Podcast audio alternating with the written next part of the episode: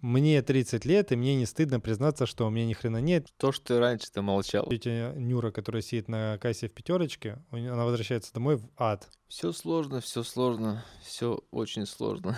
Если у человека заблокирована агрессия, у него не будет жизни нормального секса. Это поэтому я еще и не женился. Да все с деньгами приходят чаще всего.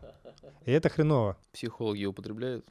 Я уже не помню, на какой вопрос отвечать. Всем привет, меня зовут Андрей Шишков, и мы сегодня в пролете. У нас в гостях автор метода чистого восприятия и автор двух книг по мышлению, продажам, психолог Михаил Сорокин. Все верно. Привет, Привет. как твои дела? Да, отлично. Отлично. всегда так. Как так получилось, что ты докосился до такой жизни и стал автором целых двух книг, еще и психологом? Э, Расскажи немножко. Да, вообще трех. Сейчас третья выходит. э, Вот буквально через месяц уже будет тираж. А пришел я к этому через опыт. То есть сначала я, в принципе, был, э, занимался консалтингом. Около четырех лет я строил отделы продаж и всегда взаимодействовал с владельцами бизнеса. А там у владельцев бизнеса так устроено все, что они вроде хотят изменений, но когда эти изменения начинаются, они сами начинают какие-то э, сопротив- ну, сопротивления включаются. И у меня не хватало инструментов, чтобы с этим работать, и я начал добирать психологические инструменты, и так вот донабрал еще два высших психологических, первое у меня экономическое, и э, в первую очередь сам себе помог, у меня была своя психологическая история, помог себе, и после этого начал больше зарабатывать, стал более масштабным, проявленным, у меня последователи, ученики уже появились. Вот так. Прекрасно. То есть образование все-таки есть. Три. Три образования. это То есть и книги три, и образование три. Книг, я А, думаю, будет больше, образования пока. а, Хорошо, а сколько Вот. длилось образование? Там доп- дополнительное профессиональное или прям Пер- полное вообще, выше? вообще, если все образования, их больше. Потому что еще первое это среднее техническое, это лицей. Там тоже на психолога? Нет, там эм, я сейчас пытаюсь вспомнить формулировку. а, Наладчик э- электронно-вычислительных машин. Да, то есть мы там паяли на, на платах, э, там как бы чинили платы и материн, материнские платы перепаивали. Теперь то же самое, только в голове человека. Как бы немного изменилось. Э, А книги тогда, поскольку по времени ты потратил на них, то есть вот книгу, в принципе, вот написать, ну, мне кажется, это очень трудоемкий труд, прям очень, сколько, полгода, год ее писать. Книгу писать три месяца, если делать это дисциплинированно. Это есть- на сколько страниц она там? Если еж- ежедневно писать 10 тысяч символов, это примерно, ну, два с половиной, по-моему, поста или три поста в Инстаграм, вот раньше мы так мерили примерно. То есть если каждый день так писать, то за, ну, в среднем 2-3 месяца книга пишется, если каждый день это делать. А у тебя по русскому языку сколько? А, Я не помню, наверное, 4 или 5. Сколько, грамма- сколько грамматических ошибок успеваешь сделать за раз? А там это не имеет значения, потому что все равно даешь потом на корректуру и редактуру, ты платишь за это деньги. И во сколько книжка обошлась? Ну, Тысяч, наверное, 70-80. Это только именно э, работа копирайтеров, э, редакторов, да? Копирайтеров не было. Был сначала ты пишешь, пишешь текст, потом ты даешь корректору, потом редактору. с- Обычно еще второй заход корректора, ну и все. А, издание само печатает за свой счет? А я делал сам издат. То есть сам вкладывал деньги? А, Есть сейчас площадки, я не буду там названия их рекламировать, но они есть. Они достаточно популярны, известные. Ты приходишь, выходишь сам на эту площадку и размещаешь там книгу. Тебе не нужно на это какие-то там... Больших денег. да. Прикольно. Там, по-моему, это, я не знаю, не помню уже, сколько это стоит, может, и бесплатно. В общем, это мне там напиши. Я всегда мечтал сделать свою книгу. И вот примерно сколько у тебя прошло примерно сессий э, психологических, чтобы набраться опыта и быть уверенным специалистом, чтобы прям вот взять и написать целых три книги? А, Ну, книги пишутся не столько из сессий, книги пишутся из знаний в первую очередь. Ну, во вторую, конечно, очередь они пишутся из, из практического опыта. У меня на Литресе, например, книга там 11, по-моему, вот я последний раз заходил, там 11 оценок, все пятерки, и отзывов там штук 10, по-моему, все тоже восхищенные. То есть, э, почему? Потому что она очень практичная. То есть я а, обучал продавцов продажам, я обучал владельцев бизнеса продажам, их вместе с их командами. И из-за того, что это практический опыт, я это все перенес просто в книгу, то же самое, что делал с ними. И э, так получилось. Я уже не помню, на какой вопрос отвечал. Э, Про, собственно, как так получилось, что э, сколько сессий и так Сколько далее. сессий. Но за 4 года я поработал с 55 компаниями, если мы говорим про консалтинг. То есть 55 компаний — это дохрена. Ну, то есть это очень много, и я со многими из них проводил там по несколько часов в день. Это не навсегда был консалтинг, когда ты говоришь, что делать человеку, а очень часто, когда ты делаешь своими руками что-то, нанимаешь персонал, а, не знаю, настраиваешь CRM-систему, прописываешь сам скрипт продаж или должностные инструкции пишешь. Так э, из этого складывалась система. И когда ты пять лет взаимодействуешь с, с владельцами бизнеса и их командами, ты видишь все вза- взаимосвязи, почему у них, например, нет результата. Или почему они, сотрудники что-то не делают, почему они безответственны, где владелец слишком гиперответственный. И э, с психологией, так или иначе, я с 27 лет взаимодействовал, сейчас мне 36. То есть опыт получается уже больше 8 лет. Ну да, но у меня очень много было своей психотерапии, ну то есть я как в качестве клиента был. У меня было три года псих, по психоанализу психотерапевт, была гештальтерапия, был там и НЛП, а потом добавились расстановки, а потом еще. Ну вот как вот э, получилось, что вот от э, паяльщика микросхем, э, от продажника э, ты вот все-таки стал, э, скажем так, психологом. То есть вот как, как это, то- то- что произошло в твоей жизни, чтобы когда кардинально поменять вид деятельности, поменять свою жизнь, поменять, скажем так, направление и, ну, в смысле и, и- и, мировоззрение Да. в частности. Да, ну это обычно не происходит так, что ты такой сидишь, как обычно, начал что-то делать, такой, я понял, ну и меняешь полностью. Так не бывает. Есте- Естественно, обычно в жизни что-то происходит. И происходило то, что у меня был такой период, с, э, я не помню тоже, 19 или 20 год был, по-моему, 19 И, или 20 20 И подряд происходит, сначала у меня умирает мама, Ух ты. а после этого э, я через несколько месяцев развожусь с бывшей женой, Уф. потому что узнаю, что у нее появился другой мужчина. Ауф. Потом еще через несколько месяцев я вкладываю вот в этом состоянии разобранном, но это прям было тяжело реально, потому что оно одно за, одним шло, и прям я вообще не понимал, что происходит, оно подряд идет в течение полугода. А, Я пытаясь как-то, я не знаю, зачем я это сделал, вложил, кор- короче, 2 миллиона в криптовалюту, но в тогда пирамиды вот эти были очень популярны всякие. Это какой год? 20 по-моему, был это год. Ну, то есть не так давно. Да. И э, после этого эти, то есть у меня у друга эти пирамиды приносили около года нормальный капитал. Он там купил себе квартиру, это не реклама, не делайте так. Плохая история. Я вкладываю, через месяц они закрываются все. То есть я в несколько вложил, но то есть для меня типа это был как инвестиционный проект какой-то. Они, они все схлопываются, и 2 миллиона моих просто исчезают. Это в тот же период. Ну, то есть прошло несколько месяцев.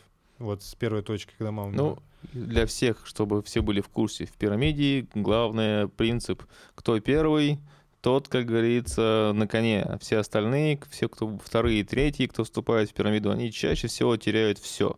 Поэтому не ведитесь на это. Если вы видите, что пирамида очень популярна, то, скорее всего, вы уже не первый. И Мгм. там уже вы, скорее всего, бабки потеряете. Да, причем достаточно жестко.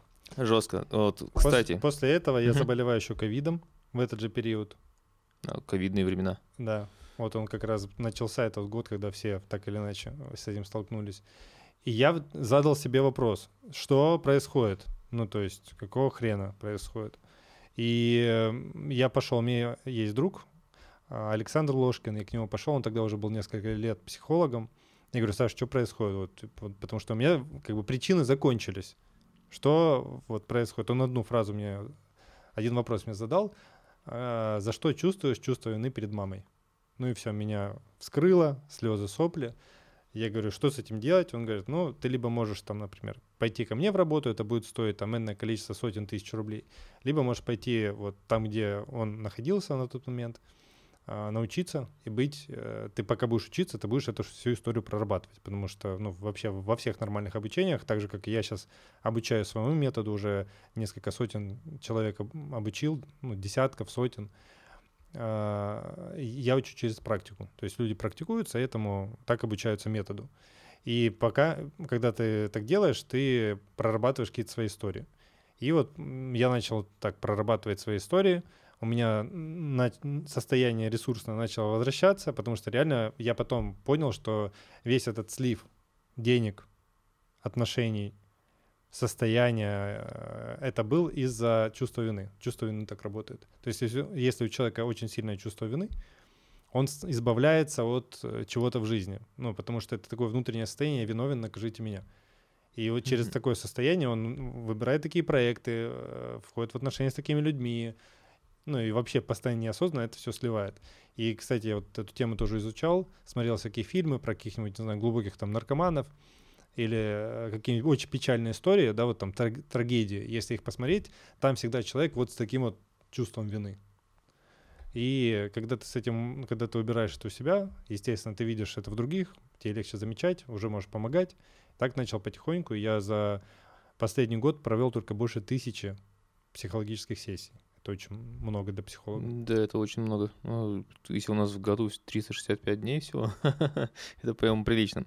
А, сейчас вот такой новый тренд. Э, всем прорабатывать маму, папу, прям вот э, что Осипов, что прочие э, психологи, прям и не только психологи, кстати, энергокоучи, энергопрактики, все пытаются проработать маму и папу.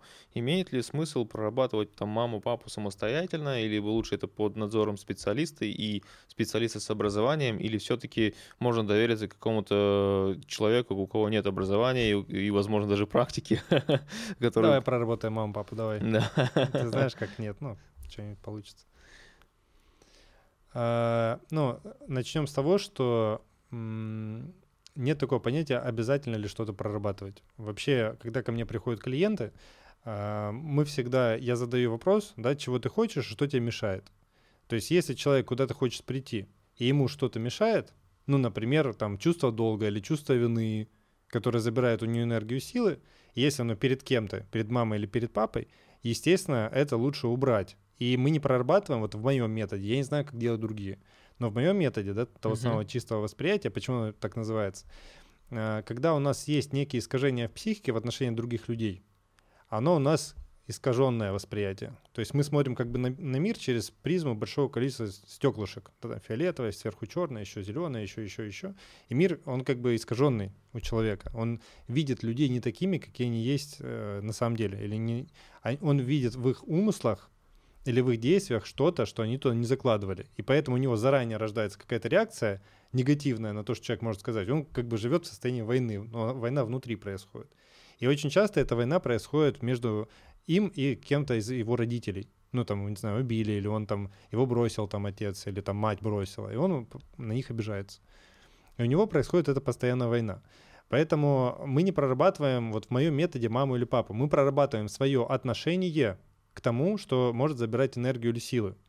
Потому что если у человека есть очень сильная какая-то, я называю это активация на тему мамы или папы, ну, энергия прям, то есть он постоянно об этом так или иначе думает. Он, он например, э, у него есть там какие-нибудь претензии, обиды к маме, он постоянно это транслирует потом к женщинам. И это в жизни у него постоянно, потому что у него в жизни конфликты, отношения, а все мы знаем, э, сколько может утекать вообще внимания и сил, когда ну, что-то в отношениях произошло. Да, то есть человек может ходить только об этом и думать весь день. А все Прекра... наши... Прекрасно понимаю. Да, все наши отношения, они а, не новые, они все окрашены опытом прошлого. То есть это значимый для нас фигур мамы и папы. Угу. Поэтому мы не, не их прорабатываем. Мы прорабатываем в моем методе да, чистого восприятия, когда мы эти искажения убираем, что там, например, ты идешь в эту причину, почему там мама или папа так поступил. Я использую так называемые расстановочные элементы, то есть, ну, вот те самые фигуры мамы или папы, которые в голове все равно у нас находятся, и мы постоянно с ними разговариваем, ведем диалог. Я просто их как бы вывожу, и мы можем э, с ними эти отношения трансформировать. То есть для этого даже не нужно, чтобы они были в живых. То есть вот у меня, например, я историю с мамой прорабатывал, когда она из жизни уже ушла. Поэтому это становится возможно, когда есть такие инструменты. Это просто э, забирание своего ресурса, который утекает на переживание. То есть человек не может думать или он ну, о чем-то другом. Я вот могу спросить, да, у такого человека, сколько у тебя по ощущениям утекает энергия от 0 до 100% на вот это чувство вины или чувство долга обычно там у человека там 80%, 70%, то есть 70% энергии утекает на то, чтобы пережевывать то, что было в прошлом. Естественно, он не может смотреть в будущее или вперед, в какие-то доходы идти, когда у него все внимание там. У него одна жизнь, все остальное просто на жизнь остается. Поэтому мы не прорабатываем маму, папу, мы, мы свое отношение к ним меняем. А, но э, есть прям конкретные истории, что про что такое отношение с мамой, про что такое отношение с папой. Если интересно, я могу вот это подсветить, потому что ну, не все понимают. И во всех методах по-разному. Кстати, а что бесит в профессии? Бесит? Да. Прям накаляет, раздражает. Может быть, люди, может быть, э, какие-то моменты. Сейчас э, то, что меня может бесить, это уже есть у моих учеников. То есть в клиент, с клиентами нет. Раньше меня много чего могло раздражать, я сейчас уже не вспомню. С учениками есть. Это когда им даешь пошаговые методы, ну, какие-то, что надо делать, им даешь все ресурсы для этого, а есть очень большое количество людей, которые все равно не делают. То есть это вообще, в принципе, бич э, нашего общества. Ты можешь сказать человеку все, что ему нужно сделать, но он это не делает. И ты, ну, это, это очень сильно бесит, потому что ты знаешь, что если он делает, у него будет результат. Вот, вот это прям вымораживает. Все Но остальное. В формате психологии исправить это возможно? Или у надо же у, у учеников прорабатывать, чтобы они делали? А, не, не так. Не так это Это ответственность человека. То есть ты не можешь за человека делать. И многие психологи выгорают, потому что они думают, что это их ответственность. А на самом деле в сессии ответственность делится 50 на 50, то есть, ну, или там 100% и 100%, еще сейчас модно говорить. То есть ты свою работу сделал как психолог, все остальное, идти и эти изменения в жизнь внедрять, это, это ответственность человека. Если он это не сделает, у него не будет изменений. То есть психологические, психологическая работа и изменения в жизни человека происходят не от психологических сессий. Они происходят, когда человек раньше что-то в жизни не делал, а теперь начал делать, потому что он, у него шел какой-то страх или ограничение. Поэтому вот э, это их ответственность, но некоторые находят, ну, не, не берут, короче, не хотят. Им То выгоднее оставаться в текущей точке. Задача психолога, получается, это подсветить те самые проблемные моменты, э, на которые он сливает энергию, сливает, э, в принципе, внимание, либо моменты, которые он никогда в жизни не делал, а их нужно делать. Правильно я понимаю? В том числе, но мой метод так устроен. Многие психологические подходы этого не подразумевают. Многие психологи верят реально в то, что ты пришел к психологу, тебе сделали какую-то расстановку или сессию провели, и на этом все. У меня не так. У меня, когда клиент ко мне приходит, у него от сессии к сессии, после каждой сессии есть задание, что, ну, что делать надо. То есть он пришел с запросом, там, хочу в деньгах вырасти. Мы какой-нибудь страх убрали, все, у него есть задание, я у него спрашиваю, что из этого состояния нового теперь доступно, что будешь делать? Он там список, я супер, спиши этот список, присылай мне, потом на, на следующей сессии расскажешь, что из этого сделал. Это и есть тот самый чистый метод восприятия. А, метод чистого восприятия, он, это вот действие, это часть этого метода. Но сам метод, он э, основан на том, чтобы найти те травмирующие события, они всегда в детстве, которые создали такое поведение человека, которое его ограничивает. Это mm-hmm. конкретные ситуации всегда. То есть можно, я всегда нахожу возраст, кон- конкретный контекст. Там, например, там, не знаю, девочка захотела там платьишко какое-нибудь, туфля красная. Мама сказала, и будешь ходить там в свитере. То есть вроде фигня, а для девочки это прям равно мама меня не любит вообще. Она тогда приняла решение, что вообще, в принципе, мама ее не любит. Такое бывает. И когда ты там находишь эту историю, трансформируешь, это всю обиду, боль, потому что бывает, ну, многих это, ну, кого-то это может очень сильно накрывать. Это просто пример. У меня была такая история, когда, например, я меня в садика впервые мама привела в садик и не сказала, что вернется. И я, я потом подумал, я когда это прорабатывал в себе, просто у меня метод, он таким образом устроен, что э, есть первый уровень, когда я работаю с клиентом один на один, второй уровень метода, когда я сам себе прорабатываю историю какие-то. И вот когда я эту штуку прорабатывал, то есть я подумал, что мама не вернется больше за мной, и подумал, что она меня бросила. И потом было много последствий из-за этого в жизни. А она насколько она тебя бросила? А, на сутки двое-трое. Ну, наверное, до конца дня. У меня была просто подобная история. Прям один в один, просто родители ничего не сказали, уехали, не приехали. И такая истерика была просто да, кошмар. Да, я рыдал там тоже. И это потом, что это создало, я, я ощутил тогда, что мама предательница. У меня появились к ней вот эти обиды. И я потом в жизни своей выбирал тех женщин, которые будут меня предавать. Чтобы попытаться завершить этот цикл, ну, то есть психика пытается постоянно завершить то, что ей, ей не нравится. Но выбирать будет тех людей, кто может опять это повторить. То есть тех, кто может предавать. Потому что ты проблему пытаешься решить не там. Она в начале твоей жизни, а не в Ты текущей реальности. Поэтому связываешь измену именно с, с- Да. именно с этой травмой? Я не просто сравниваю, я эту находил историю, находил эту связку и именно ее прорабатывал. То есть я создал эти, эту реальность. Это не дело не в том, что там эта женщина такая. Я создал такую реальность из этой травмы. Так делают все люди. То есть все люди создают в своей жизни какие-то страдания самостоятельно, выбирая тех людей или те проекты, или тот опыт, который э, им эту травму воспроизведет просто. А, кстати, с отцом общался? А с отцом 20 лет не общался Совсем? полностью. А почему? И тоже травма? А, естественно, их много у людей бывает. А причина, почему не общался? А, ну, мы просто уже возобновили общение после 20-летнего необщения. Меня даже по телевидению на эту тему показывали. Ух ты. А, мама мне транслировала, что папа плохой. Это очень часто происходит, и это никогда не делайте, если вы развелись с, му- с мужчиной, никогда не говорите своему ребенку, что папа плохой, потому что вы плохо сделаете только для своего ребенка. ребенок-то не знает, что происходит в отношениях мамы и папы. Но он может наблюдать, да, они ругаются, но все ругаются. Но когда мама говорит, что он плохой, и, допустим, когда ро- родители разводятся, ребенок думает, что это папа плохой, мама хорошая. И это слова мамы. Это не его, это его вывод со слов мамы.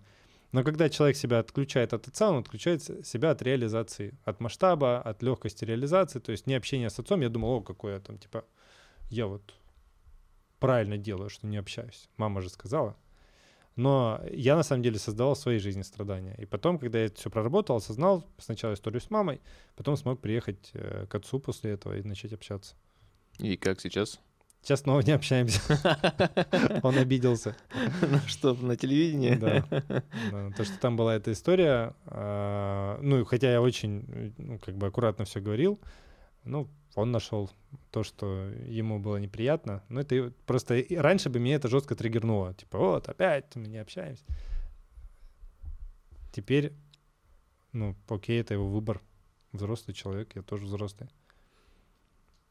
Кошмар.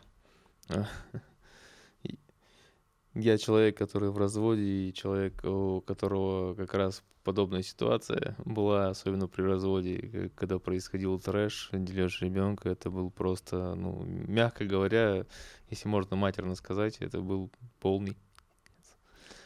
Самое хреновое здесь для ребенка у него происходит, я так называю, нарушенная целостность. То есть, э, вот как еще раз, да, про мой метод, он, э, что такое, почему первый уровень сбалансированного восприятия? У нас есть внутренний мужчина, внутренняя женщина у каждого человека. Мужчина, многие думают, что у него нет внутренней женской части. Есть, потому что ты на 50% мама, на 50% папа. Просто когда человек отключает от себя ну, вот эту женскую часть, он, например, не может расслабляться, он в напряжении постоянно, или он а, не может быть э, мягким, он только жесткий. И это все ограничения человеческие. И когда человека разделяют между мамой и папой, или ему нужно выбирать, я, мне с мамой или с папой быть, то у него э, он отключает себя либо от отношений, либо от карьеры. И у него такая происходит история в жизни. Иду в отношения, схлопывается карьера, иду в карьеру, схлопываются отношения. Потому что у меня появляется чувство вины либо перед мамой, что я иду к папе, они же не вместе, и я чувствую вину, что я когда иду к папе, я как будто от мамы отказываюсь. отказываюсь. Иду к папе, как будто от мамы отказываюсь. И у человека постоянный выбор. И такие люди очень сильно неуверенные в себе. Потому что у них ощущение вот этой, как стрелка такая заела. Тык-тык, мама, папа, мама, папа. Им сделать то- первый шаг сложно. Они постоянно сомневаются в себе. Ну, типа, если меня родители даже не выбрали, то как мне делать в жизни выбор какой-то? И пока вот эти штуки, вот я когда соединяю, то есть я всегда делаю три процесса клиенту. Первый путь к маме, второй путь к папе, потом соединение, соединяю, это называется внутренняя целостность, чтобы у человека не было вот этого или, или отношения, или карьера, чтобы было и. Хм. Так это получается у нас э, болеют и страдают потом чуть ли не полстраны, Да. потому что сейчас разводов просто тьма. Поэтому есть такая вообще, в принципе, социальная история, что человек либо в карьере, он такой достигатор, либо он на ручке в отношениях. И то, и другое в т- в виде перекоса или в виде вот чистого, да, когда ты э, не чисто, это называется перекос, компенсация. Ты отключаешь себя от одного, бежишь в другое, ты не можешь делать и не потому, что у тебя такая работа. Психика твоя не позволяет сделать по-другому. Потому что мама — это отношения, а папа — это карьера.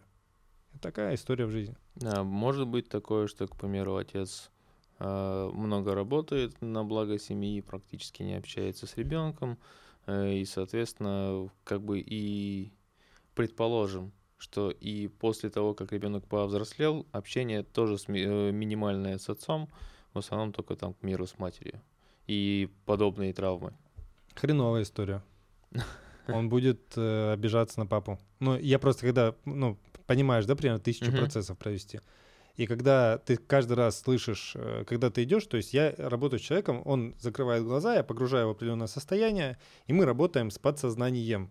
И когда вот у человека поднимается вся эта боль, и э, там выводишь фигуру отца, ну что значит выводишь фигуру? Закрываешь глаза, представляешь перед собой отца. И когда просто ты, он начинает ему говорить, что папа, мне не хватило твоей любви, и сидит какой-нибудь мужик, рыдает, или взрослая женщина, ну, женщина это принято рыдать, ну, как бы это больше, больше Мгм. принято, но это никуда не девается, это боль человека. Это хреново, надо так организовывать свою деятельность, чтобы все равно проводить время с детьми. Ну вот, к примеру, возьмем там мою ситуацию, да? Мгм. Я уже в разводе, там, получается, 10 лет примерно, сыну уже 13. Мгм. И вот последние два года, к примеру, я живу в Москве, а он живет в Сибири. Мы с ним видимся примерно раз в три месяца, ну и периодически там э, каждую неделю иногда переписываемся там в социальных сетях, ну, в WhatsApp, мессенджер и так далее, периодически созваниваемся, но и тут, скорее всего, тоже, как я понимаю, будут, э, Будут. травмы у ребенка конкретно. Ну, с ним, э, чтобы ему стало легче, его нужно поддержать. То есть нужно ему все проговорить, что он не виноват. То есть в чем прикол? В том, что ребенок, каждый, абсолютно любой, думает, что развод произошел из-за него. Если взять любого ребенка, он неосознанно, у детей так работает психика. Если мама с папой ругаются, из-за него. Если развелись из-за него, и он чувствует чувство вины. Ему нужно сказать, ну, то есть твоей вины в этом нет, это наши там с мамой мы такая у нас игра в свое вре- время была, ее просто надо поддержать, проговорить это все, что ну сейчас так, в общем, проговорить и давать больше внимания. Но у него, ну в любом случае есть какая-то боль, и о, о боли стоит поговорить с ним. Тем более, если мама постоянно э, что-то в адрес э, отца постоянно какие-то Так нельзя делать. укоры постоянно Нельзя посылает, и посылает их не напрямую, не лично, а через ребенка. Да, это отключение ребенка от отца, отключение ребенка от его карьеры, реализации, масштаба личности, потому что это мужские качества, вот это поле э, реализации, это мужская энергия. Женская энергия — это, ну, там, от- семья, отношения, расслабленность. У нас это внутри у каждого есть. И когда у тебя отключается какая-то часть, то ты э, не можешь потом это проявлять. То есть мужские качества отключаются, потому что все, что связано с папой, какая-нибудь сила, целеустремленность, ответственность, там еще что-то, это все теперь хреново, плохо, нельзя, потому что он такой. То есть надо, э, она этим делает хуже только ребенку, больше Мгм. никому. Ну и себе в том числе. И конечно. как с этим бороться, к примеру? Поговорить с женой. А если там бороться. невозможность с ней разговаривать? А, во- Поговорить всегда возможно а, в одной конфигурации, когда, а, ког- когда ты идешь на, в коммуникацию, в диалог, нельзя идти из военной позиции. Ну, то есть война возможна только тогда, когда воюют два человека. Ну, если, к примеру, там с моей стороны войны нет. Я готов там на компромиссы, готов... к- Так не бывает. Не бывает? Война возможна, когда воюют два человека только. То есть можно своим определенным поведением или отсутствием каких-то реакций или неосознаваемыми наж- нажиманиями на чувство вины, это можно просто не осознавать даже, ну неосознанно человек может делать. Он, подне- он запускает друг- э, реакцию определенную в другом человеке, он может это не осознавать. Но если внутреннее такое намерение большого человека, э, ну любовь, любовь, тепло, у нас есть там плод нашей любви, у меня к тебе любовь, да, ну это сложно воспроизвести, бывшей супруге? она была когда-то. И это чувство живет в теле. То есть, если это вспомнить, но да, она все равно, любовь-то никуда не, не уходит. Она все равно живет, и она живет просто в ребенке и в тех воспоминаниях. Из этого состояния, вот видишь, тебе сложно это. Да, я думаю, не только мне, я думаю, с Конечно. противоположной стороны будет сложно. Тем более М. весьма, скажем так, весело разошлись. Да, и это определенная незавершенка. Ну, там, скорее всего, какой-то заряд был, правильно? Там был очень негативный Вот. заряд. Ну, естественно, она поэтому через ребенка это и делает, а не напрямую. Вот эта хреновина забирает очень много сил и энергии, потому что это происходит в твоей психике ежедневно. Ну, если я ее простил, отпустил, но максимум там вкладываюсь там в ребенка, э, помогаю деньгами, оплачиваю обучение и так далее. Эм, контакт, то есть важен диалог. Это у вас есть, вы разорвали живое, то есть у вас завершились отношения не из чувства благодарности друг другу, а вот, вот берут руку вот так и отрубают. Это живая, живая э, субстанция, которая была разрублена разрывом. И там незавершенка, то есть вы друг другу не, что-то не договорили. Если один из э, людей в отношениях, коммуникации начинает, ну, вот видишь, ты говоришь, простил. Простить можно кого-то, находясь вот сверху вниз. Ну, возможно. То есть это как бы отношение с высока. Когда к тебе относятся с высока, ты будешь что делать? Ну, то есть это просто внутренняя позиция. Бывает, да, там человек сейчас может зайти в это помещение, он такой, типа, недомерка здесь. Ну, то есть сразу, ну, просто его состояние будет считываться как, ну, например, высокомерно. И вот, вот эти все штуки мы можем не осознавать, и они блокируют коммуникацию и продолжают эту войну. Я поэтому и говорю, что есть что-то, что неосознанно. Просто позиция простить, это как у меня вот есть клиенты, Миша, вот эти все мама, папа принять не работает. Я говорю, ну а что делал-то? Я год писала письма, что я их простила. Я говорю, ты понимаешь, что ты делала? Он говорит, нет. Ну как, я говорю, прощала, принимала. Нет, ты занимала высокомерную позицию в отношении родителей. Вообще-то родители большие, а ты маленькая. Но есть такое понятие у меня uh-huh. в в моем методе есть 8 законов жизни. Они, весь метод построен на 8 законах жизни, это в моем профиле есть. И базовый закон — это иерархия. Ну, то есть кто старше, а кто младше. Родители старше, они большие, а мы маленькие. А когда человек заходит, например, там, ну, в отношениях с мужем, женой тоже есть иерархия. Мужчина по иерархии старше, чем женщина, потому что он создает семью. То есть э, принцип иерархии такой, кто, короче, пришел раньше, тот и старше. Родители пришли раньше с темы, чем мы. Они, то есть они дают, мы берем. Мужчина создает семью. То есть он создает ячейку и приглашает в нее женщину. Он в иерархии старше. А, но когда он это высокомерно показывает, женщина сопротивляется. Ей так не нравится. Интересное э, мышление. надо как-то Психологическое. По... Надо этим подумать. Никогда не смотрел на это именно с, с, с этого ракурса, с этой, с этой позиции. Проверено, а когда у тебя внутри намерение любовь, mm. вне зависимости от того, что происходит, другой человек э, по-другому реагирует на слова. Потому что коммуникация другая абсолютно у человека, который идет с миром, а не с войной формате, к примеру, работая с клиентами, ты находишь какие-то решения новые, к примеру, для себя, для других клиентов, ну, то есть в формате взаимодействия и изучая там какие-то ситуации жизненные на примерах? Все ситуации примерно одинаковые у всех. Ну, то есть ты когда проводишь, там, знаешь, там на там, 500 сессии, ты понимаешь, что все сводится примерно к одним и тем же повторяющимся стратегиям поведения. И из них я и сформировал 8 законов жизни. То есть те или иные нарушения, они все помещаются в 8 законов жизни. И на основании их я и делал метод. И вот буквально второй уровень, когда я уже работаю э, не... Э, то есть мне не нужен сейчас психолог, чтобы свои затыки какие-то прорабатывать. И у меня есть большая идея, чтобы люди не зависели от психологов.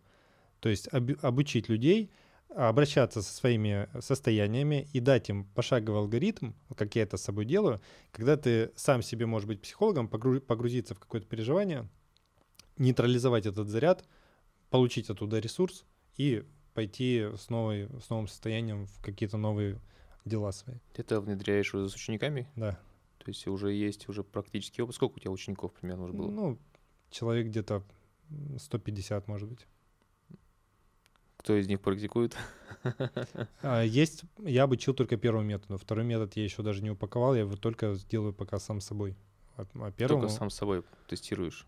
Не, не тестирую, а уже прям есть результаты. А по первому методу, по первому уровню метода, вот того самого сбалансированного восприятия, ученики, я не знаю, у меня 50% учеников растут в доходе x5, x10 после, после того, как они внедряют мой метод. Он так устроен. Ну, хорошо, допустим, к примеру, отойдем от денег, отойдем mm-hmm. от э, каких-то э, благ, Э, работы с мозгом, поговорим, скажем, там про тему 18+, про отношения, про то, как, к примеру, конфликтные ситуации, не конфликтные, к примеру, там девочке нравится мальчик, она э, всячески там пытается его привлечь внимание, или, или наоборот, они в отношениях, и девочку там, к примеру, что-то не устраивает в парне. примеру, он там что-то не делает для нее, э, это также относиться именно к прошлому? Прорабатывать какие-то этапы в прошлом, чтобы изменить отношение к мужчине или бы поменять мужчину? Ну, смотря какой возраст этих людей. Ну, допустим, 18 там плюс. Ну, там никто ничего не будет это прорабатывать. Там просто это будет происходить. Просто там будет боль, боль, боль, боль, боль, боль у человека, потом на, на, там ему стукнет 30, и он пойдет к психологу. Будет примерно так. А вообще, ну, естественно, но откуда мы берем все свои паттерны поведения? Где они закладываются? В молодости. В отношениях с родителями. Два значимых человека в нашей жизни. Мы выходим из мамы, 80% времени первые три года мы проводим с мамой, потом начинаем проводить с папой время. Поэтому есть, что внутренние и отношения, и близость, и тепло, и любовь — это мама, а внешне это папа, потому что у нас так устроено, в принципе, взросление человеческое. И, естественно, то, как с нами обращаются, мы ведем себя точно так же, где нам, ну, как бы смотрели, смотрели и научились. Ну, так кто твои в среднем клиенты? Это мужчины, женщины чаще всего? Процентов 90 женщины. Ну, то есть женщины работают над э, головой гораздо больше, чем мужчины. Да. Но ну, а... мужчинам сложно иногда признаться в том, что типа с ними что-то что-то что-то не так. Или... Поэтому так много наркоманов, алкашей. Но да. мужчины легче не пойти куда-то открыться, а ну, залить в себя что-то или засыпать, или занюхать, или закурить, чтобы, ну, вроде и не сильно так болит, когда ты так делаешь, но по факту это просто, ну, как бы задавливание боли, а не, а не убиранию из себя. Женщины из-за того, что они более чувствующие, эмоциональные, они, как это, знаешь, такой пропускной механизм. Вот, если сравнить, женщина это не механизм, но если сравнить, да, как передатчик такой, то есть у них вошло, вышло, вошло, вышло, а в мужчину вошло и не выходит. А, примерный возраст чаще, когда, ну, статистика, грубо говоря, каком возрасте чаще всего тогда обращаются к психологам? Ну, 30 плюс. Ну, это сейчас молодеет этот возраст очень сильно. У меня большинство клиентов это 30, 35, 40, и это в основном э, другие эксперты или, или предприниматели. У меня практически нет клиентов, кто в найме работает. Это в основном люди, кто работает на себя. Либо предприниматели, либо эксперты. Но сейчас это очень сильно молодеет. Не 30-35. Сейчас люди уже там в 20, 21, 22, они уже идут в эту тему. У меня вот был недавно опыт — парень, ему 27 год, вот у него уже, у него уже там полный букет, мама, папы. И да, ну там это быстрее просто происходит. То есть э, чем моложе, тем лучше. Конечно. чем ну, раньше ты проработаешь, то тем эффективнее. Как работает травма? Есть какой-то возраст, в котором произошла травматизация в психике. Конкретный возраст и контекст. Например, три года у человека искажается, то есть у него, например, включается контроль. Теперь я, вот меня там застыдили, теперь я никогда не буду там выступать публично или публично там проявляться или что-то говорить. И он, исходя из этого состояния, начинает принимать решения. То есть он начинает, то есть у него как бы траектория жизни разделяется. То, как она пошла, если бы не было травмы, то, как она пошла с травмой. И на э, основании травмы у него все равно каждый раз будет происходить э, боль, когда он, например, хочет выступать публично, но не выступает, или ему по работе нужно это сделать, у него начинает слоями накапливаться вот эти одно за одной, вот эти новые травмирующие ситуации на, на основе вот этой. Поэтому чем старше человек становится, тем больше у него таких вот накоплений. То есть если человек молодой, ты быстро можешь пойти в причину, потому что я в методе так работаю. Если ко мне придет человек, ему там 50 лет, я не буду вот идти там 150 вот этих травмирующих ситуаций. Я за 10-15 минут задам вопросы, а, он закроет глаза, и мы там уже через 20-30 минут будем в контексте первой травмы. Там это меняем, то есть я в среднем работаю час-полтора максимум. И у человека меняется то, что он годами не мог с другими психологами изменить, и это очень быстро происходит, потому что я работаю с, с причиной, а не вот с этим вот, знаешь, когда к психологу нужно ходить там 3-5 лет, чтобы там докопаться до чего-то. Э, так не надо делать. То есть можно это сделать за час-полтора. Реально, чем человек старше, тем у него, кроме того, что вот эти накапливаются истории, он еще, знаешь, обрастает такой, короче, броней. То есть у него включается контроль, он нарастает, он как будто в кокон в такой э, залезает, и этот кокон его начинает отключать от внешнего мира. Он уходит в себя. Вот есть такое понятие, это там интроверт и экстраверт. Такого вообще не существует но ну, в природе. Все люди Э, от рождения, они в большей степени экстраверты, чем интроверты. То есть есть наследственность, генетика, да, но в большей степени людям приятнее общаться с людьми, чем с предметами, например. Но если это больно, общение с людьми, люди уходят внутрь себя. То есть они становятся интровертами. И когда ты выбираешь вот эти травмы, человек начинает более быть экстравертированным. Это вообще показатель здоровости, что человек свободно, спокойно, легко общается с другими людьми. Прикольно. Но ты вот говоришь, что чаще всего к тебе обращаются предприниматели, бизнесмены, так понял, высшего руководства, а, но не люди из найма. С чем это связано? И эксперты еще. Ну, эксперты. С чем это У меня позиционирование связано? такое. Ну, то есть я из-за того, что хорошо разбираюсь в продажах и в маркетинге, когда я записываю какой-то контент, я обращаюсь к проблемам, болям вот этой целевой аудитории. Конечно, приходят и есть люди в найме, они приходят ко мне, например, учиться потом на обучение, но э, в личную работу у меня вообще никогда не было людей из найма. Это в основном, ну, у меня достаточно высокий чек, то есть у меня там первая диагностическая консультация, просто, ну вот найти причину, и чтобы потом начать работать, стоит 25 тысяч. Поэтому в основном такие деньги могут себе позволить люди, которые ну, работают на себя. Есть, конечно, и в найме люди, которые зарабатывают миллионы, есть такие, но как-то вот, не знаю, не, не повелось так. Ну, хорошо. Вот, к примеру, человек э, из найма, э, возможно, у него не хватает денег на личную работу с тобой, либо по каким-то причинам он не хочет идти к психологу, ну, стесняется да, или что-то еще.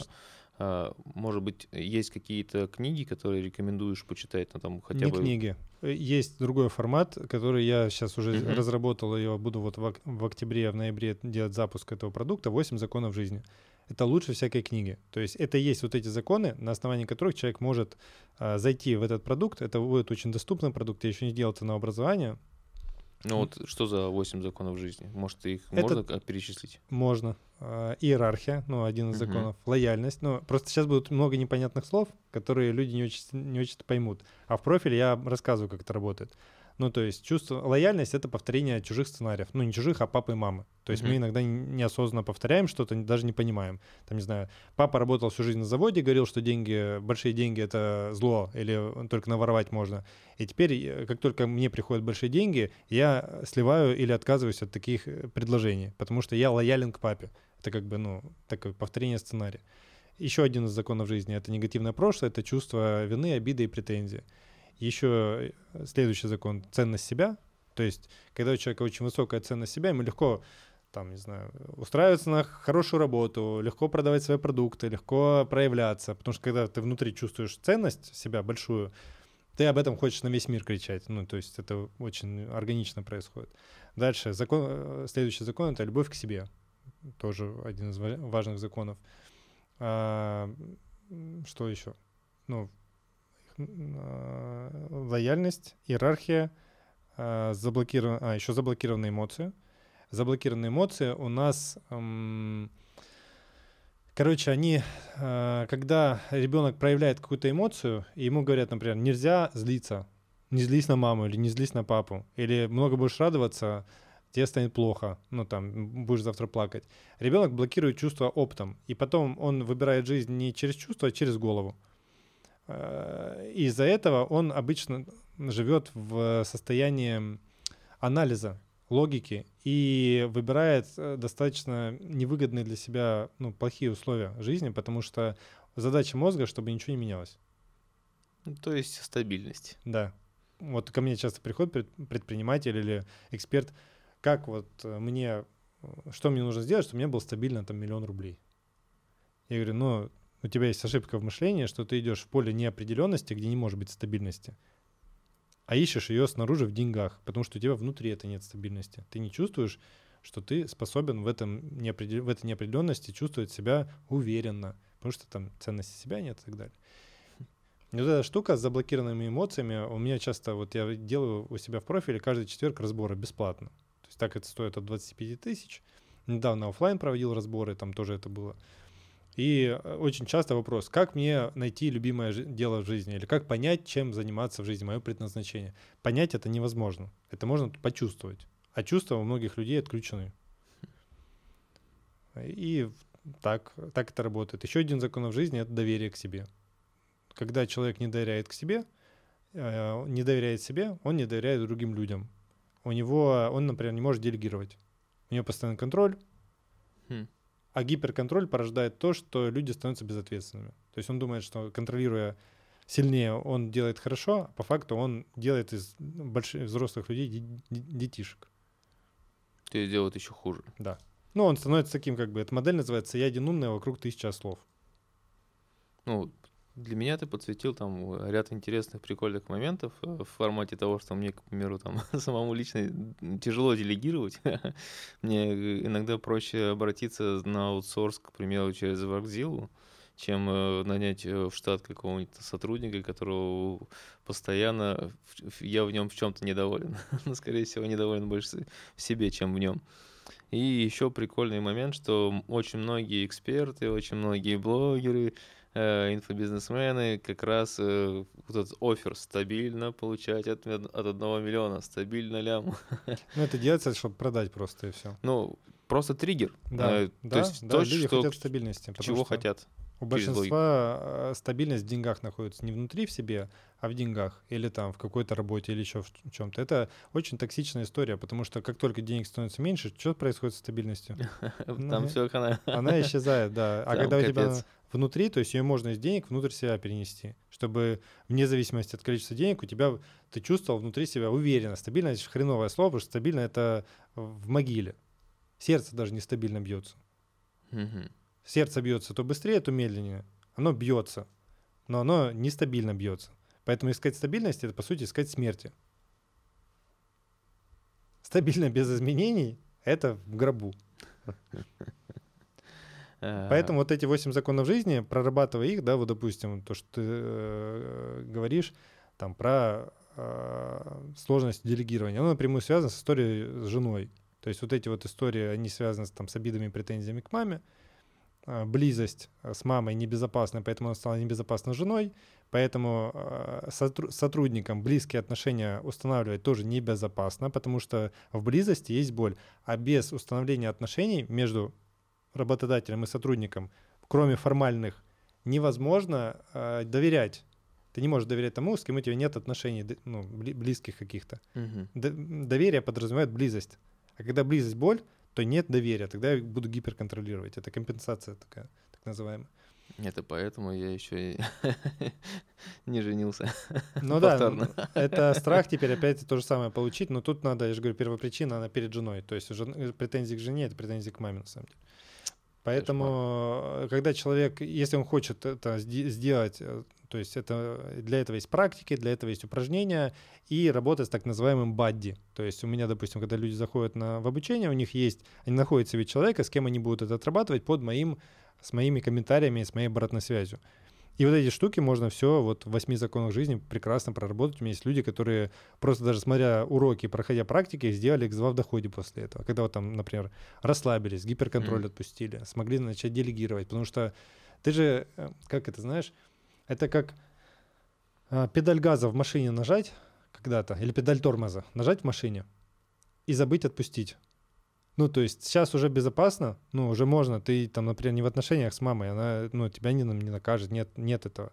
А, ты, а твоя психика по-прежнему жмет этот, эту, этот педаль тормоза.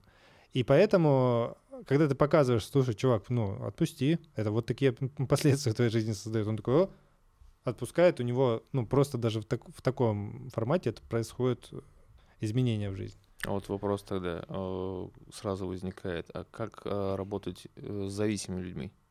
Наркоманами, алкоголиками и какие еще у нас там зависимости? Ну, я не работаю с такими. Но с ними можно работать можно. или лучше не стоит? Ну, можно. Но э, для чего человеку нужны вещества какие-то? А, вот я недавно смотрел интервью с Гуфом. Угу. Он сказал очень классную фразу, я выкладывал себя в, в аккаунте в рилсах это. Он говорит, я не по веществам скучаю, я не могу коннект сам, самого с собой установить. Uh, то есть я только через вещества начинаю с собой как-то разговаривать. Без веществ у него тревога. То есть у него он не может установить связь с, сам с собой без веществ. Вот в чем смысл. И если человеку э, помочь это сделать, ну, э, соединиться с собой самим, и это безопасно становится, то ему не нужны для этого становятся вещества, потому что вещества — это сброс напряжения накопленного. Та же самая история, которая не дает человеку чувствовать, а он начинает жить в голове, и вот э, скатывается в такую как бы в яму на самом деле, когда человек только анализом живет. Почему? Потому что ты когда что-то анализируешь, например, чем мне заниматься, ты начинаешь сравнивать от себя с кем-то, или виды деятельности между собой. А сравнение — это всегда про обесценивание. То есть чтобы одного с другим сравнить, ну, и сказать, что вот это лучше, предыдущее нужно обесценить. И ты живешь постоянно обесценки. И голова так работает. То есть на, э, на этого смотришь, у этого что это получилось. Ты такой, о, а я, значит, говно. Это как раз надо просто у Инстаграма брать, удалять.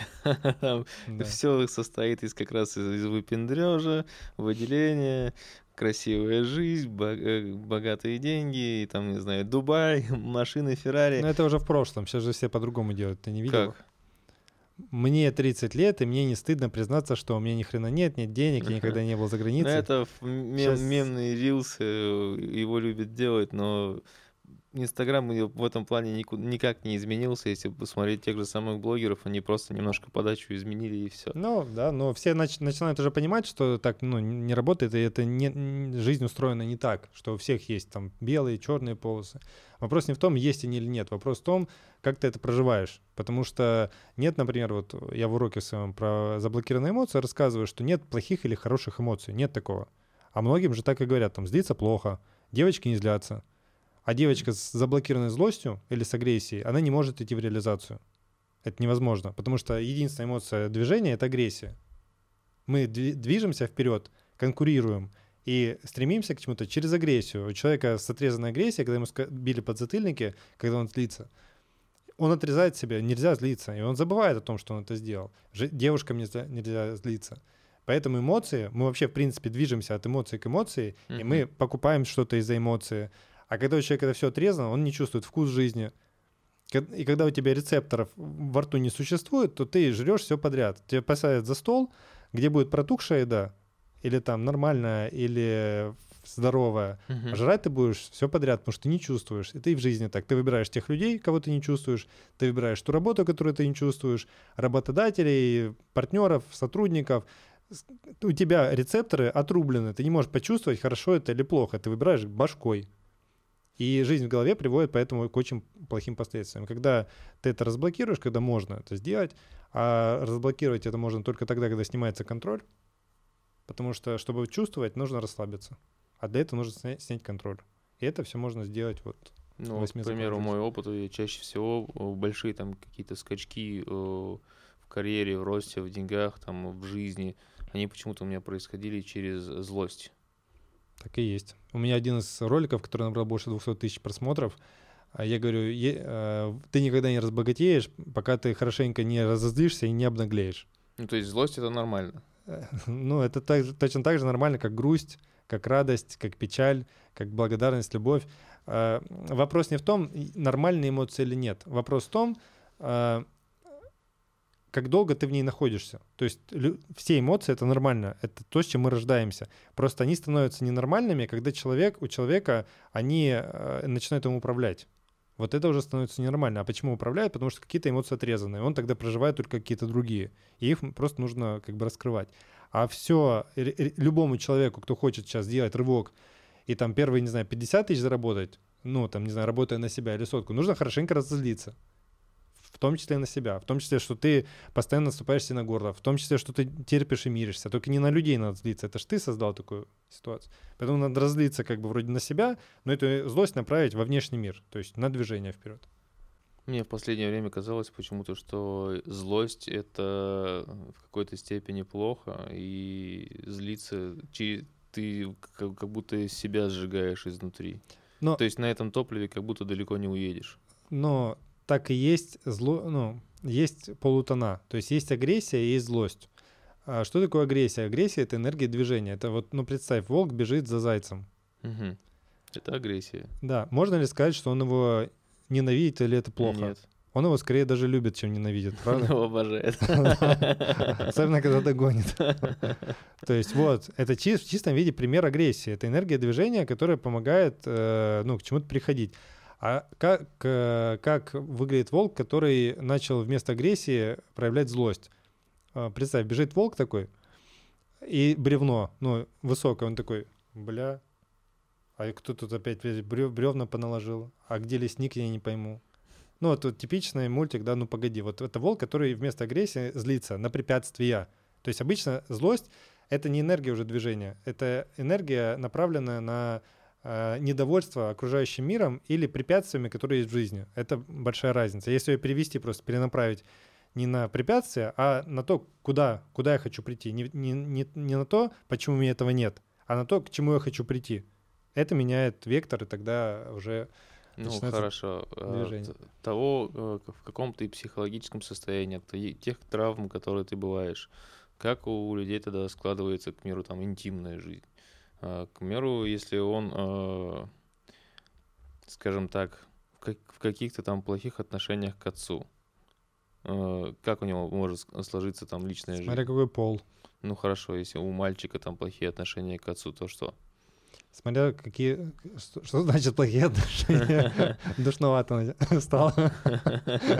Короче, если у человека заблокирована агрессия, у него не будет в жизни нормального секса. Энергия секса и агрессия — это одна, один тип энергии. Энергия удовольствия, секс, желание, хотелки и агрессия — это все один тип энергии.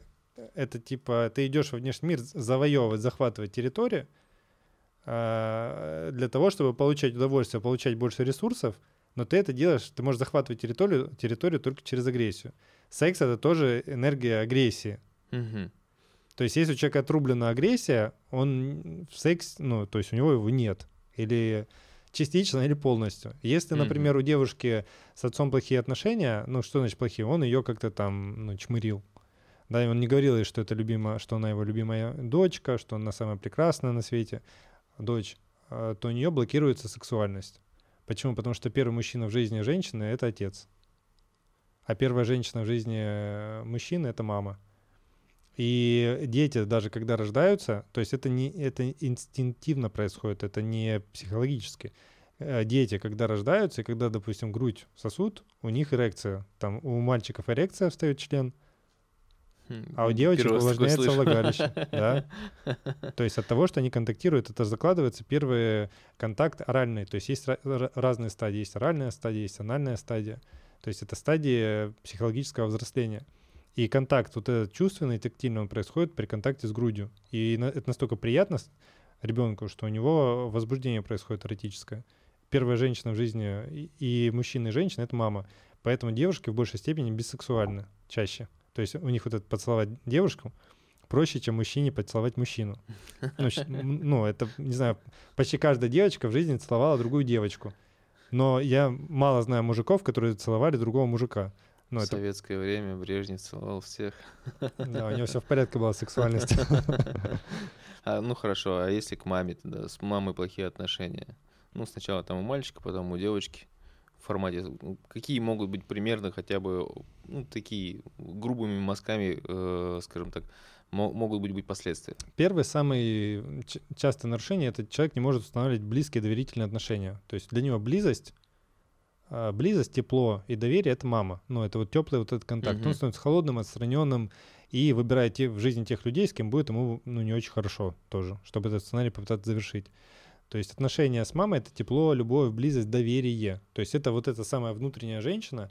Вот у мужиков, когда отрублено, когда у него плохие отношения с мамой, они становятся такими, вот знаешь, ну, быдло, ну, гопники. Это полностью отключенная внутренняя женщина. Потому что мужчина, который может быть плавным, он может быть дипломатичным, он может выслушать, он может быть, э, он может быть эмпатичным, то есть чувствовать чувства других людей, это делается через внутреннюю женщину через то, что у него есть контакт с мамой. Если этого нет, он, он не способен устанавливать доверительные близкие отношения. У него часто происходит, он не может расслабляться, самое главное. А мужчина, который не может расслабляться, это мужчина, который не чувствует. А если он не чувствует, то он живет в голове, он нормально не может реализовываться, потому что предприниматели, я 5 лет работаю с предпринимателями. 9 а, из 10 предпринимателей, когда ты у него спросишь, в каком состоянии ты принял вот лучшее решение, да, по бизнесу, он скажет, я чувствовал. Ну, то есть он скажет, у меня интуиция так сработала. Все предприниматели, они живут, они принимают решения из чувства интуиции. Почти все люди, которые работают нами, они, они принимают решения с головы. И в этом разница э, дохода x количество раз. Поэтому это все связь с это все связь с чувственной частью — и возможностью расслабляться, потому что все ну, вот эти чувства, чувственные вещи, инсайты, лучшие решения, они только из состояния расслабления возможны. Мужчина, который не может расслабиться, это мужчина, у которого инфаркт, инсульт и так далее. Именно поэтому из-за того, что после Второй мировой войны больше всего э, растили женщины, у них были, ну, накопленная агрессия, которую они могли проявлять к мужчинам, потому что они сами это все на себе тащат. Очень много плохих отношений с мамами.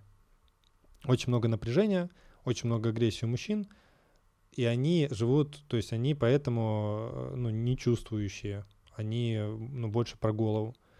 Вот такие последствия. Психологи употребляют? Ну, какие-то, наверное, да. Я вот мне, я вот еду с таксистами, таксисты иногда почему-то любят раз, рассказывать там про то, как они проституток возят, или про там наркотики, они, они говорят какое-то название, там, меф или еще что-то. Я а такой... эскортницы к тебе обращались? Нет. Ни разу?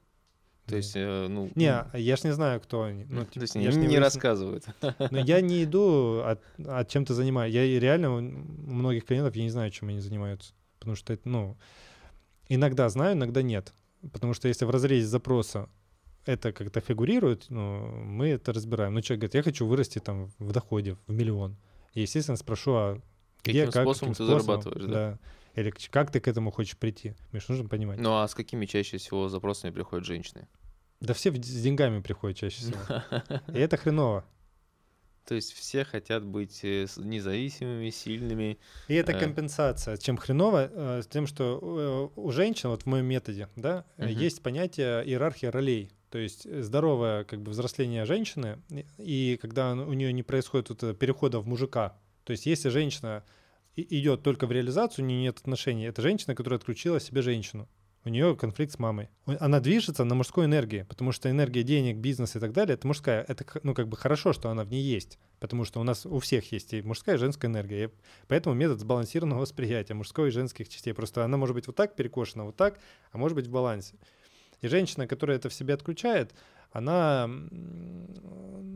ну, она очень сильно выгорает, и она у нее нарушается вот эта иерархия ролей, как я сказал, uh-huh. да, что это такое. Сначала ты реализовалась как дочь своих родителей, любимая дочь, потом ты из, от них ушла, и ты просто же, ну, женщина самостоятельная, свободная, ты эту фазу прожила. Потом ты женщина в отношениях, то есть у тебя появился мужчина, и ты эту роль прожила. Потом ты жена, потом ты мама, и потом ты реализованная женщина, ну, ты идешь в карьеру. Вот так это здоровый путь, но у большинства не так. И поэтому, когда ко мне клиенты приходят, когда мы убираем вот эти там какие-то травмы внутренние, они этот опыт допроживают. Ну, например, э, кому-то из женщин нужно побыть просто одной, одной а не постоянно впрыгивать в отношения. Из отношений, mm-hmm. как это Тарзан, знаешь, из одних в другие. Это выглядит, как будто, знаешь, за писюны хватается. Да, да, такие джунгли. А, господи. А, а в этом формате тогда плохо ли, э, что женщина зарабатывает? Или хорошо? Или, к примеру, э, даже поправлюсь, хорошо ли, э, если женщина зарабатывает больше своего мужчины или просто она, скажем так, много зарабатывает? Ну, э, хорошо или плохо, это очень сильно растяжимое понятие. Нет вообще такого хорошо или плохо. Uh-huh. А, то есть можно спросить, мы в такую игру, вот у меня есть в обучении такая игра, хорошо-плохо. А, например, а, ты сегодня упал, разбил колено, и тебе нужно сказать, это хорошо, потому что. Ну, потому что, окей, сегодня отдохну.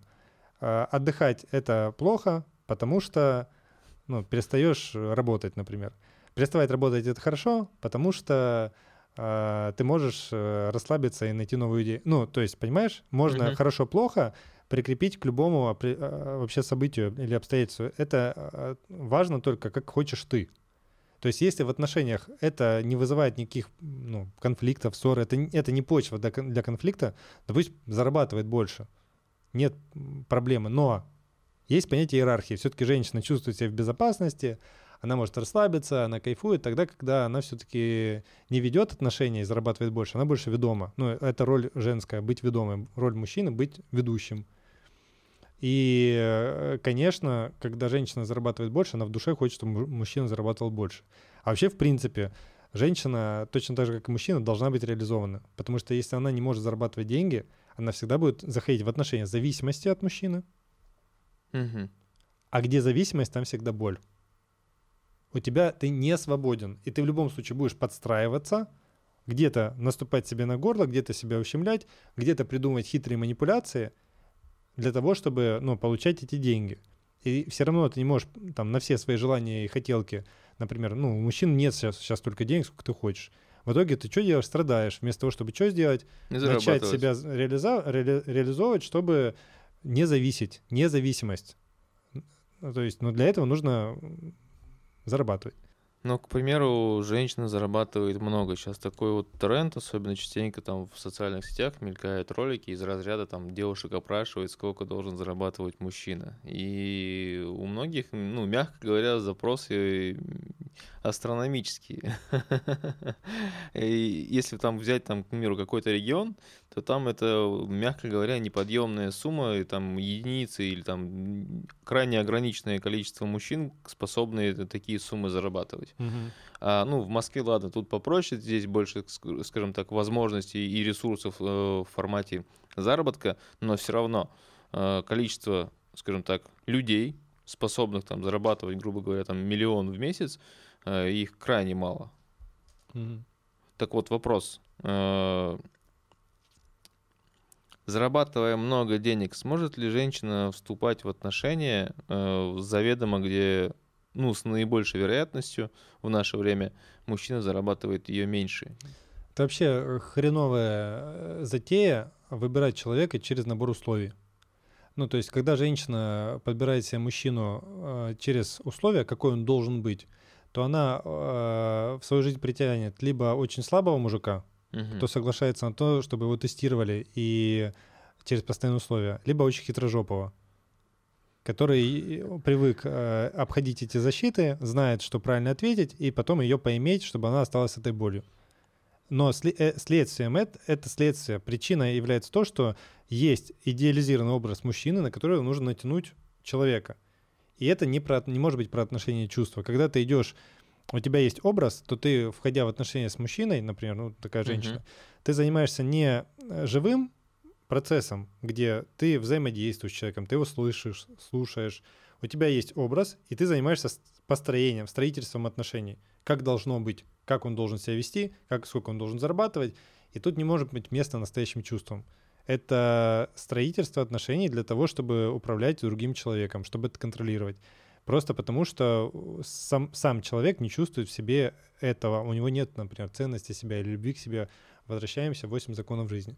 Потому что женщина, которая э, наполнена, например, любовью, Э, пускай это там от мамы и от мамы, от папы, в психике, это не обязательно эти люди должны бегать за ней и наполнять ее любовью. Нет, просто она чувствует сама себя, она чувствует себя наполненной то она, у нее другая мотивация будет. Она будет хотеть отдавать, потому что у нее этого много. Любви, у нее через эту любовь она Uh, у нее есть любимое дело. То есть, если у человека есть любовь к себе, у него всегда будет любимое дело. Это следствие, просто органическое следствие. Если у человека нет любимого дела, значит, он не любит себя. Потому что когда мы себя любим, мы себя изучаем, мы понимаем, что нам хочется, что не хочется, что нам хорошо, что плохо, в чем у нас больше энергии, в чем меньше энергии. И мы через это, изучая себя, мы автоматически выбираем ту деятельность, которой мы тоже будем, ну, это будет любимое дело. Хм. И у нее, ей не нужно тогда искать человека, который ее будет обеспечивать, содержать и выбирать мужчину через это. Точно так же и у мужчин. Это происходит только тогда, когда нет любви к себе и ценности себя. Все сложно, все сложно, все очень сложно.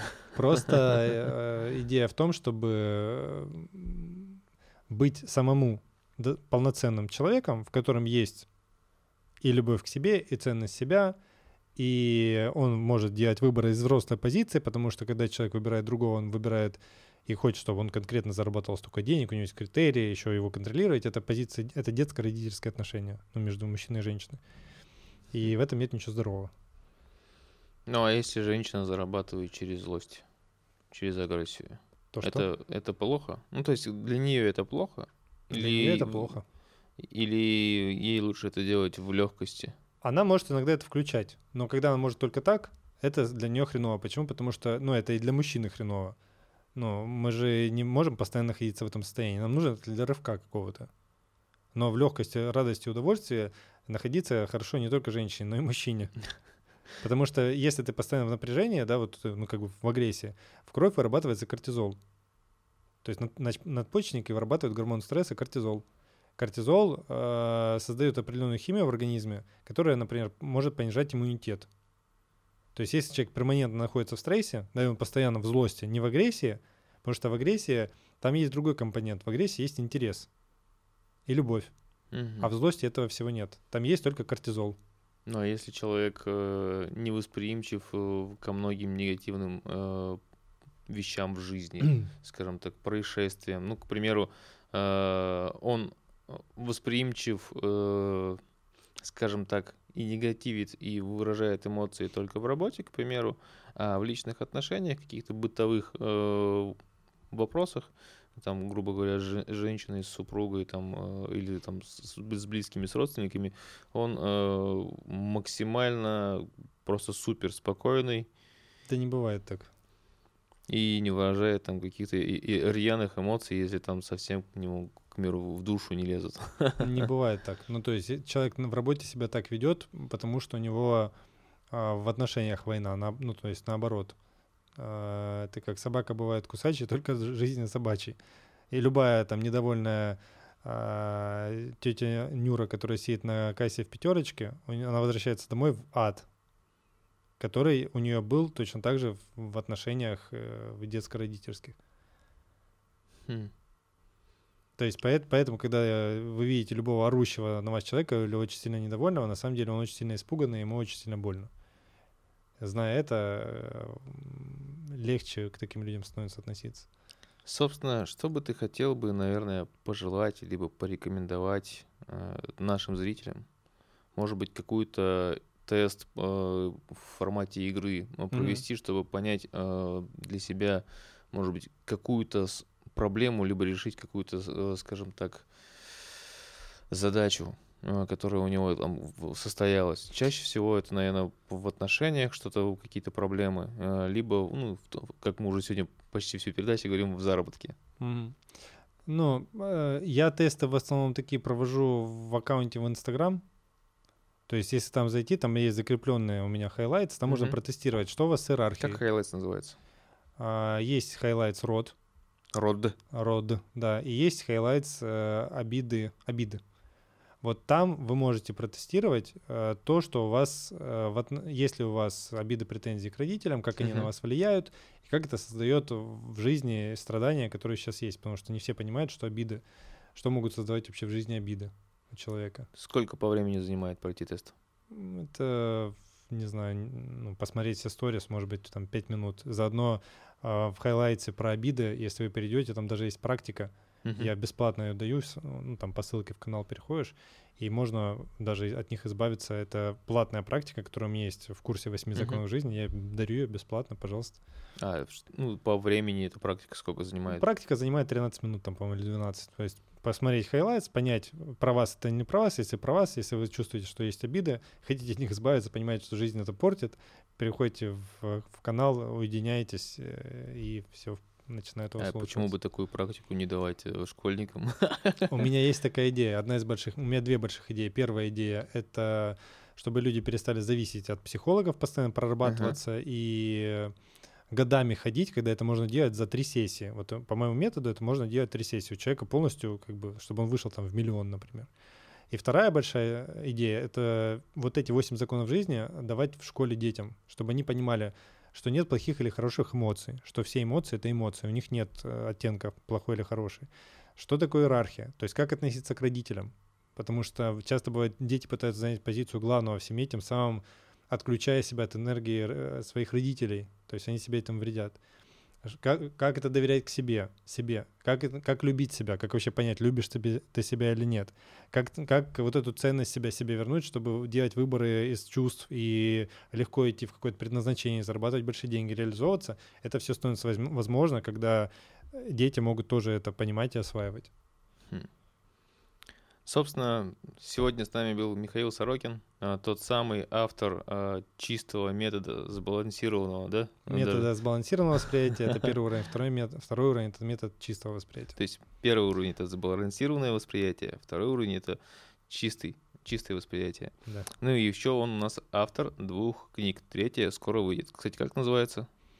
Я не помню, как она называется, потому что я в ней соавтор. У нас там порядка 10, а- а- 10 авторов, и это создает эту книгу Артем Сенаторов, я там соавтор. Моя тема О. как раз-таки про мой метод, да, Мгм. и там вот такие, ну, топовые. А Артем Сенатов разве психолог? Нет, а, у него есть такой проект. а, Вот у меня три книги. Первая она про продажи и мышление, вторая называется Лига наставников, в которой э, это был тоже проект Артема Сенаторова. Тогда еще был э, Андрей Пробелом жив.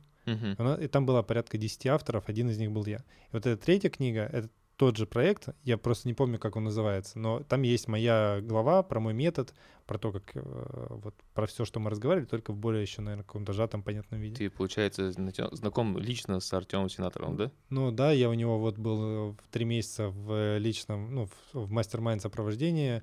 А, В августе я был на Бали у него на mastermind е, где мы лично общались на вилле и с Сашей Митрошиной. Там же она приезжала, они делали нам разборы, ну, там, по продвижению, по по продажам, как это все делать, потому что Артем, он топовый в России литературный продюсер, во-первых, у него он с Рыбаковым, а, у него продюсерский центр книг, он с э, отцом э, Хабиба писал книгу, с Портнягиным, с трансформатором, с Дашкиевым. Это все, вот к нему все обращались. То есть он в этом очень крутой. И у него вот этот проект тоже очень мощный. Ну, Что ж ты раньше-то молчал, не рассказывал, с какими людьми ты работаешь. Еще раз напоминаю, с нами был Михаил Сорокин, автор э, двух книг и третья еще на подходе, автор еще сбалансированного метода восприятия и чистого метода восприятия. Да, еще восьми законов жизни, Да, того восьми- самообучения, через которое можно это самостоятельно проработать на, на базовом уровне. И если человек потом захочет э, другим людям помогать, я могу даже не психолога научить этому методу помогать зарабатывать на этом деньги. Э, Это вот продолжение восьми законов жизни. Все слышали? Записали? Переходите к нему в Инстаграм, открывайте highlights, проходите его практики и тесты. И это все бесплатно. Всем пока.